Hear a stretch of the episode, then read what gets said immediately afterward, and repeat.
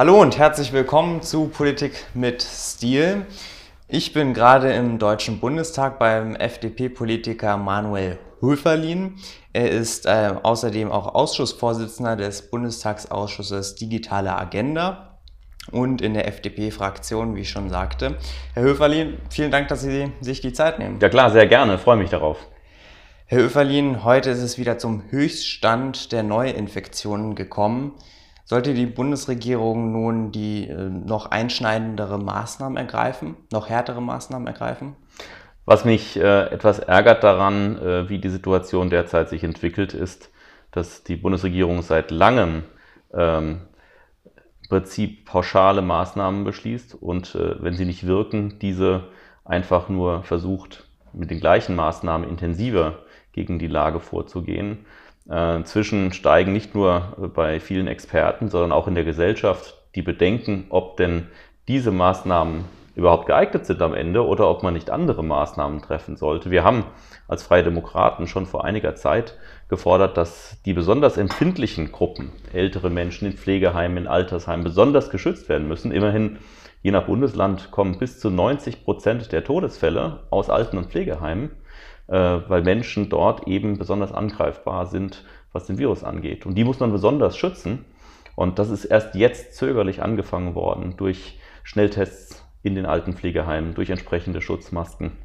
Also zielgerichtet einmal genau zu gucken, äh, wo man das schon früher hätte machen können, jetzt endlich auch zu machen. Das ist, glaube ich, ein, ein ganz wichtiger Punkt. Und äh, es ist halt schwierig. Äh, die Menschen werden natürlich in der Gesellschaft und in der Wirtschaft auf eine harte Probe gestellt. Wir werden auch weiterhin äh, aufpassen müssen, dass dieser Virus uns auf Dauer nicht lahmlegt. Deswegen ist auch wichtig, dass der Impfstoff nicht nur schnell bestellt ist, sondern am Ende auch das Impfen funktioniert. Mhm. Äh, übrigens, äh, ich habe große Befürchtungen, was passiert denn, wenn wir genug Impfstoff zur Verfügung haben? Kriegen wir das überhaupt organisatorisch geregelt? Ich glaube nicht, dass das mit Briefpost funktionieren wird. Auch hier fehlt der Zug zur Digitalisierung. Das muss man jetzt planen und nicht in ein, zwei oder drei Monaten, wenn genug Impfstoff da ist, äh, sich überrascht hinstellen und sagen, ja, wir konnten ja nicht damit rechnen, dass das eine so große Herausforderung ist. Auch da ist jetzt mit Ansage schon das nächste Problem. Und allen ist klar, äh, ohne eine gute Impfstrategie, die nachher auch praktisch durchgeführt wird, kommen wir äh, so schnell da nicht raus. Mhm. Also sind Sie zuversichtlich, dass wir dieses Jahr ohne Corona vollenden können? Das hängt maßgeblich davon ab, äh, ob jetzt endlich die richtigen Weichen gestellt werden. Wie gesagt, der, die Impfstrategie, das Impfen ist mit Sicherheit eines der wesentlichen Faktoren und ich befürchte, sie ist äh, nicht gut organisiert. Mal abgesehen von den Schwächen bei der Bestellung des Corona-Impfstoffes ist auch die Durchführung schwierig. Ähm, und das muss man unbedingt besser machen. Äh, und immer noch äh, die, die, der Schutz der vulnerablen Gruppen ist immer noch nicht zufriedenstellend gelöst. Ich höre immer wieder Berichte, dass das nicht besonders gut läuft bei älteren und pflegebedürftigen Menschen, diese zu schützen. Und das ist ja Kern der Aufgabe Dafür äh, nehmen sehr, sehr viele Menschen harte persönliche, aber auch berufliche, wirtschaftliche äh, Einschnitte hin. Äh, ich habe auch Kinder, drei Kinder in der Schule. Das ist auch nicht ein Zuckerschlecken und zwar nicht nur für die Kinder, sondern auch für die Eltern, die natürlich wahlweise Grundschullehrer oder IT-Supporter sind, wenn das mal wieder nicht klappt mit der Videokonferenz. Mhm. Geht mir auch persönlich so. Nun gehören Sie ja als FDP-Mann und die FDP sowieso als die lautesten Kritiker der ähm, Corona-Maßnahmen. Also neben der AfD sind sie sehr laut mit ihrer Kritik. Allerdings hat es den Bürgern nicht so gefallen, wie man sieht. Also angesichts der Umfragen, machen sie da irgendwas falsch? Weil, oder liegt es eher am Ton? Weil in der Tat haben wir ja viele Menschen, die verzweifelt sind mit diesen Corona-Maßnahmen und die vielleicht die inhaltlichen Positionen der FDP befürworten. Aber liegt es dann am Ton, dass die Umfragewerte nicht so richtig stimmen? Naja, ich höre wahlweise, wir sind zu leise oder andere wahlweise, äh, wir seien zu extrem und zu nahe mit der Äußerung, wie Sie es gerade auch versucht haben äh, zu sagen, äh, bei der AfD. Wir sind alles andere als bei der AfD. Die AfD äh, negiert ja äh, die Situation und glaubt, das sei alles eine schlimme Grippe. Ich glaube schon, dass äh, Covid-19 eine ernstzunehmende Viruserkrankung in einer Art und Weise mit der Ansteckungsgefahr ist, wie wir sie bisher nicht kannten. Ich bin aber auch weiterhin der Meinung, dass die Maßnahmen einfach zu pauschal und zu platt sind. Ich habe bereits im März, als wir den ersten Beschluss hier mitgetragen haben, übrigens als Freie Demokraten, äh, für den ersten Lockdown, der dann ja letztes Jahr kam, äh, in einem äh, Beitrag des Südwestrundfunks im Fernsehen gesagt, ähm, wer da reingeht, muss auch wissen, wie er da wieder rauskommt. Das hält die Gesellschaft und die Wirtschaft nicht lange durch. Und das ist bis heute ein Satz, der geblieben ist. Ich sehe leider, dass da wenig Plan dahinter steht.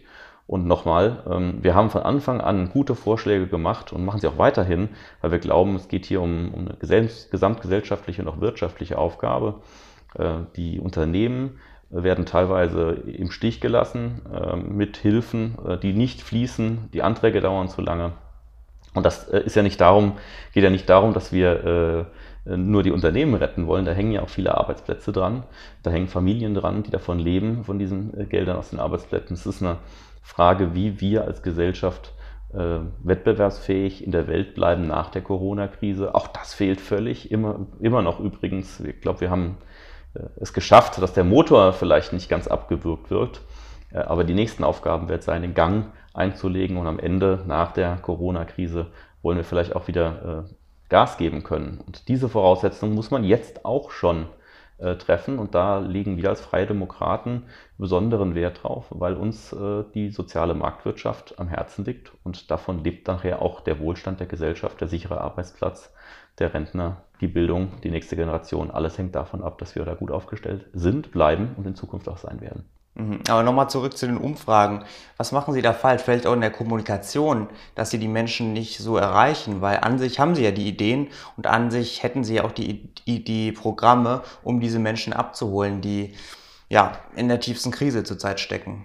Ich habe den Eindruck, wir sind mit den Themen, die unsere Kernthemen sind, genau richtig und die Menschen äh, werden auch bei Wahlen wieder merken, dass nicht nur eine gesunde Wirtschaft den Wohlstand von vielen Familien zu Hause sichert, dass die Digitalisierung, die wir ja viel stärker vorantreiben wollen und koordinieren wollen, als das die Bundesregierung tut, dass die Digitalisierung nicht äh, einfach weggewischt werden kann, sondern dass sie kommt und dass man entweder sie über einen nachherbricht oder man sie jetzt noch gestalten kann. Das ist unser Anliegen. Und dass die zukünftigen Generationen durch eine gute Bildung, äh, die auch entsprechend ist, ähm, die nachhaltig ist, dass Menschen ihre Aufgaben von morgen, junge Menschen ihre Aufgaben von morgen heute in der Schulbildung lernen. Äh, das sind die wichtigen Themen. Ich glaube, die Menschen äh, merken das auch und äh, wir haben immer es geschafft, vor Wahlen diese Themen auch nochmal präsent nach vorne zu bringen. Dafür arbeite ich jeden Tag und das wird auch gerade jetzt im besonderen Wahljahr 2021 nochmal drauf ankommen, dass diese Themen Wirtschaft, Bildung, das ist letztlich die beste Sozialpolitik, Digitalisierung, digitale Transformation für morgen nochmal nach außen dringen. Also Sie glauben, dass sich mit Blick auf die Bundestagswahl im September die Umfragewerte noch ändern werden? Weil Sie hatten ja schon mal das ähm, zu spüren bekommen 2013, als Sie aus dem Bundestag geflogen sind. Haben Sie diese Sorge auch, dass sich das nochmal wiederholen könnte dieses Jahr? Ich glaube, dass äh, wir zum Beispiel durch drei Länderbeteiligungen in der Regierung in Rheinland-Pfalz, ich komme ja aus Rheinland-Pfalz, sehr gut zeigen, dass es einen Unterschied macht, ob die Freien Demokraten mitregieren oder eben nicht.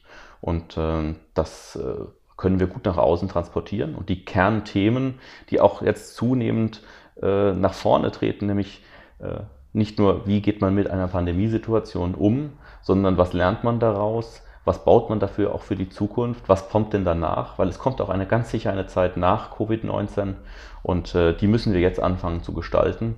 Und äh, ich bin überzeugt davon, dass viele Menschen, viele Wählerinnen und Wähler äh, Wert darauf legen, dass da eine politische Kraft ist, die auch den Einzelnen äh, befähigen möchte, seine Zukunft zu gestalten, dass trotzdem soziale Verantwortung da ist und soziale Marktwirtschaft das prägt und dass äh, Bildung als Menschenrecht nach vorne getragen wird. Das sind unsere Kernthemen.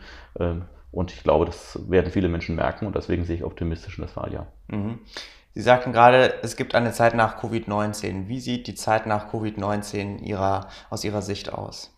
Das hängt davon ab, wie die Weichen jetzt gestellt werden. Ich wünsche mir, dass wir ähm, es schaffen, dass starke digital transformierte Unternehmen äh, nach Covid-19 auf dem Weltmarkt auch bestehen können.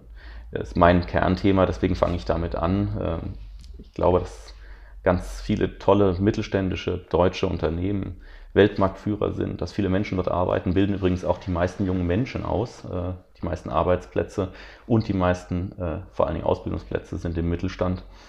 Die müssen aber im digitalen Zeitalter von morgen mithalten können und das Geld muss auch noch da verdient werden und nicht auf irgendwelchen internationalen Plattformen, gegen die ich gar nichts habe, aber die sollen auch da sein und wir müssen auch noch ein Stück weit mitspielen können. Das muss man gestalten in Deutschland und Europa, ist auch eine europäische Aufgabe, muss viel stärker vorangetrieben werden.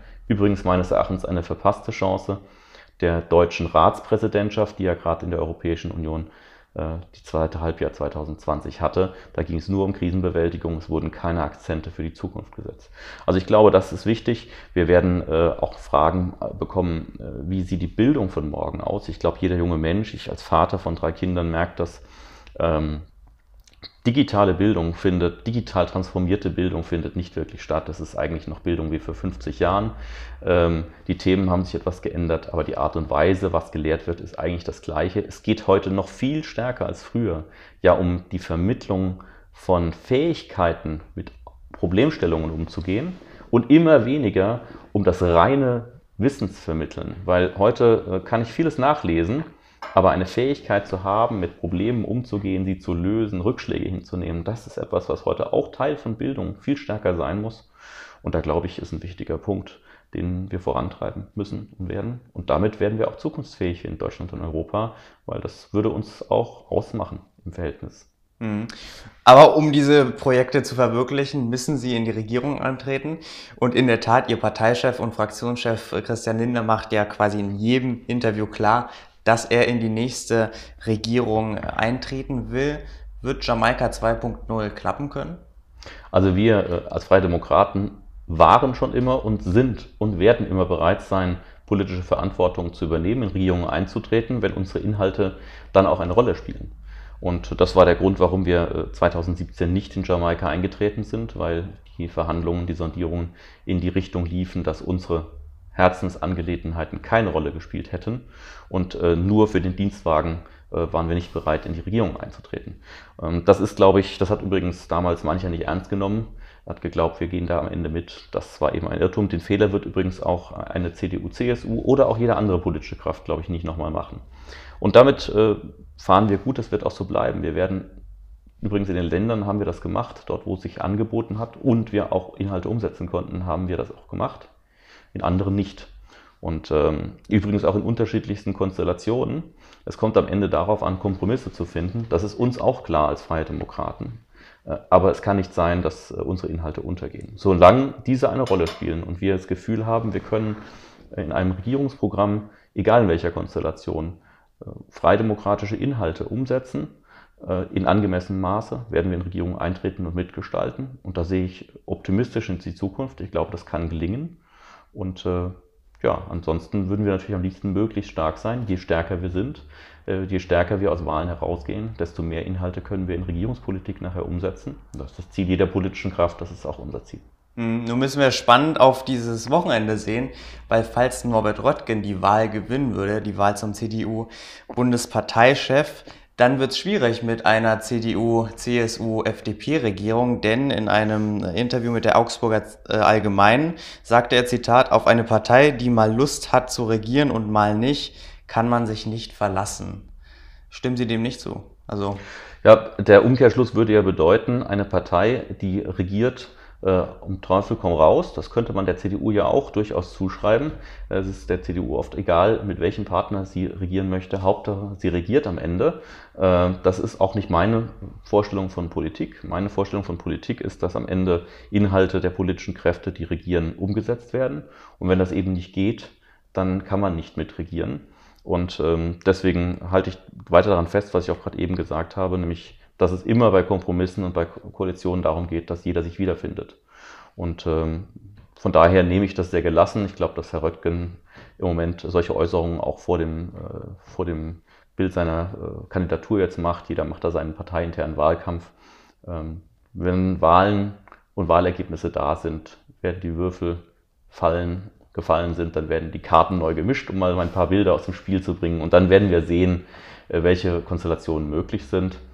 Ähm, ob das dann eben schwarz-gelb ist, eine Jamaika oder irgendeine andere Konstellation, eine Ampel, wie wir sie in Rheinland-Pfalz machen oder wie auch immer, das wird der Wähler entscheiden. Und dann werden sich alle Politiker verantwortungsvoll an den Tisch setzen. Und ich hoffe, dass dieses Mal äh, auch unsere Inhalte nachher in den Verhandlungen eine Rolle so spielen, dass sie angenommen werden, jeder seine Inhalte durchsetzen kann, angemessen. Und dann sind wir auch gerne bereit, Regierungsverantwortung zu übernehmen. Das wollen wir auch. Wir wollen gestalten. Hm.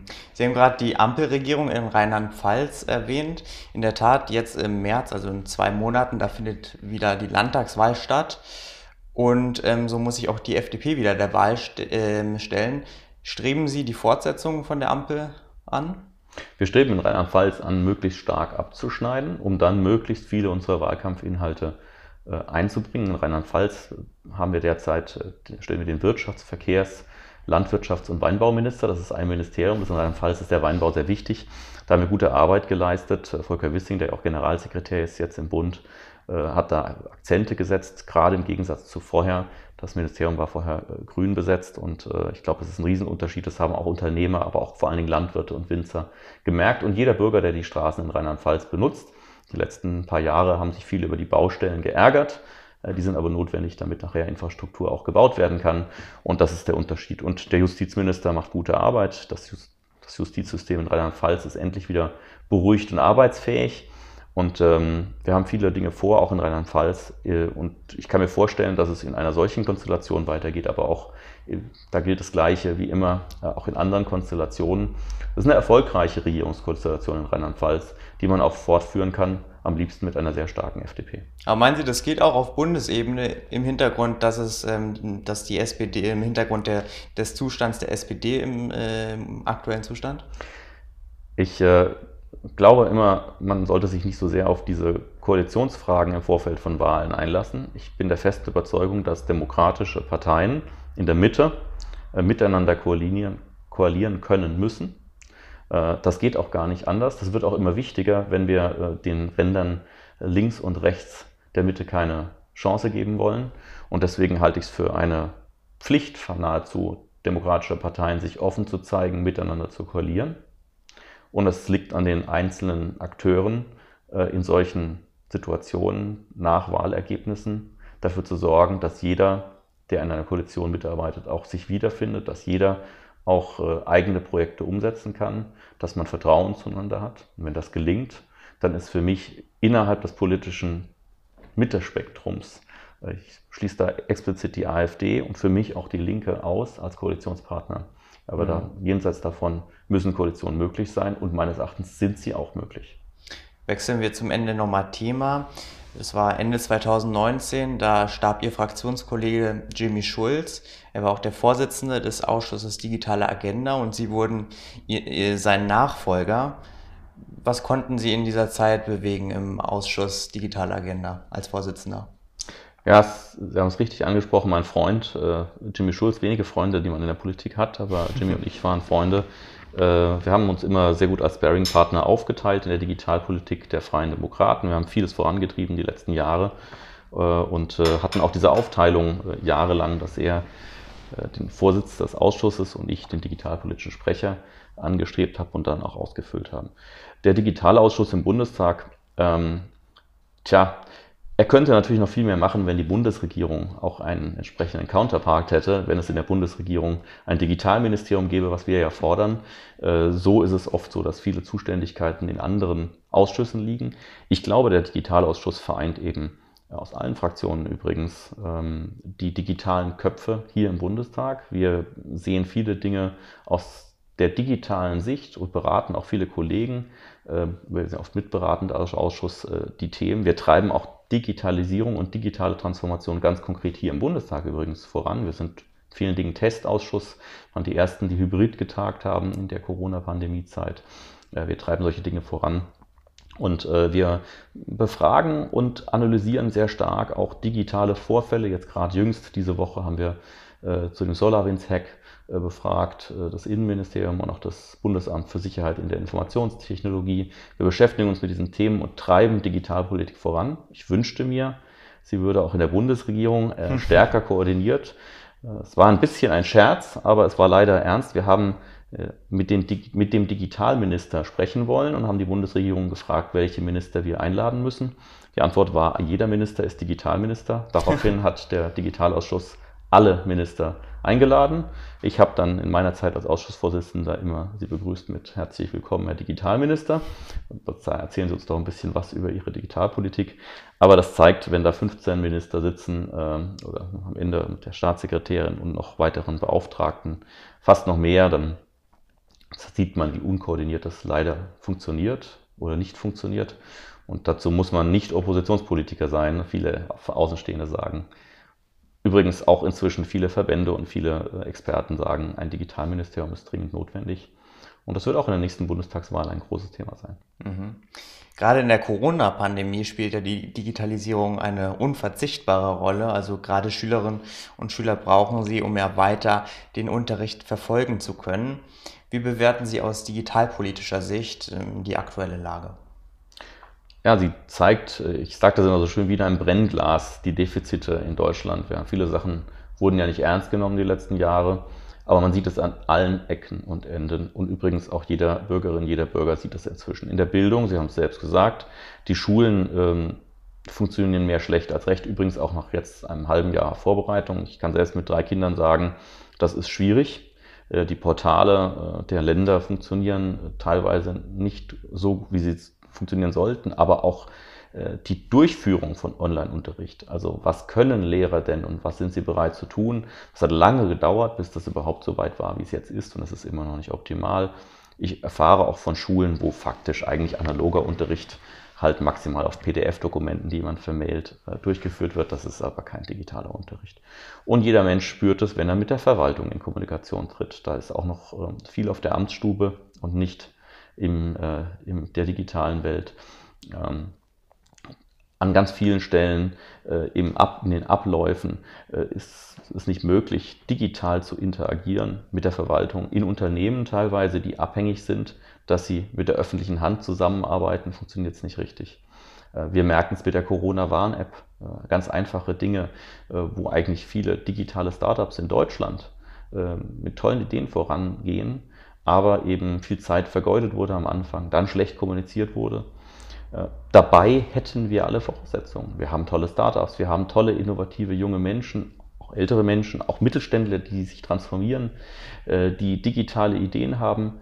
Ähm, das fliegt aber nicht richtig in Deutschland. Das ist äh, ein schlechtes Klima, was bei der Digitalisierung funktio nicht funktioniert, weil viele Dinge weichen falsch gesetzt sind. Der Staat geht nicht voran bei digitalen Themen. Äh, Verwaltungsmodernisierung funktioniert sehr schleppend. Verwaltungsmodernisierung klingt immer sehr trocken, aber es geht letztlich darum, ob ich für ein paar Anwohner Parkausweis oder die Hundesteuer zum Amt muss oder ob ich das solche pillepalle Sachen nicht vielleicht doch digital machen kann. Und das verstehen viele Menschen nicht, weil man kann ganze Dinge kaufen äh, online. Äh, Autos eines US-Herstellers, die voll digitalisiert sind, kann ich auch übers Handy irgendwie bestellen und vielleicht sogar darüber bezahlen, auch Steuern. Äh, und wir kriegen es nicht mal hin, die Hundesteuer oder den Parkausweis digital abzuwickeln. Das verstehen die Menschen nicht. Ich verstehe, dass sie es nicht verstehen und ich würde es gerne geändert wissen. Und dafür mache ich auch Politik. Hm. Nun, Herr Höferlin, wir haben sehr viel über die Zukunft gesprochen, über die Zukunft Deutschlands, die Zukunft auch Ihrer Partei. Sprechen wir also nochmal zum Schluss über Ihre persönliche Zukunft. Was haben Sie vor, in der nächsten Legislatur zu machen?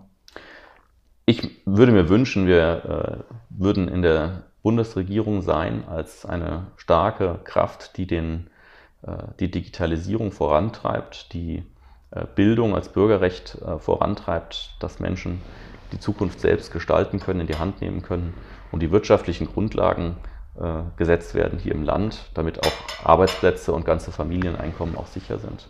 Und das mache ich gerne wichtiges Thema für mich, ich bin auch Innenpolitiker und nicht nur Digitalpolitiker, sind auch Bürgerrechte, sind auch Freiheiten. Die sind auch immer wieder in Gefahr. Scheibchenweise werden sie oft weggenommen, man merkt es nicht immer. Und die digitalen Bürgerrechte sind auch ein ganz wichtiges Thema. Mir auch ein Herzensanliegen, da möchte ich mich auch persönlich weiterhin einbringen. Ja, und äh, in dem Zuge würde ich äh, eine Rolle finden, bin ich sicher. Äh, ich bin da mehr Teamplayer, mir geht es um die Sache in der Politik. Ich möchte Dinge voranbringen und ich glaube, jeder der mich reden hört, wofür ich brenne, der weiß, wofür ich stehe. Äh, eine digitale, transformierte Zukunft, wo jeder Mensch eine Chance hat und selbstbestimmt auch darin sich wiederfindet. Und es soll uns allen gut gehen. Und dafür arbeite ich gerne in Politik. Dann wünsche ich Ihnen viel Erfolg und danke Ihnen für dieses Gespräch. Ich danke Ihnen.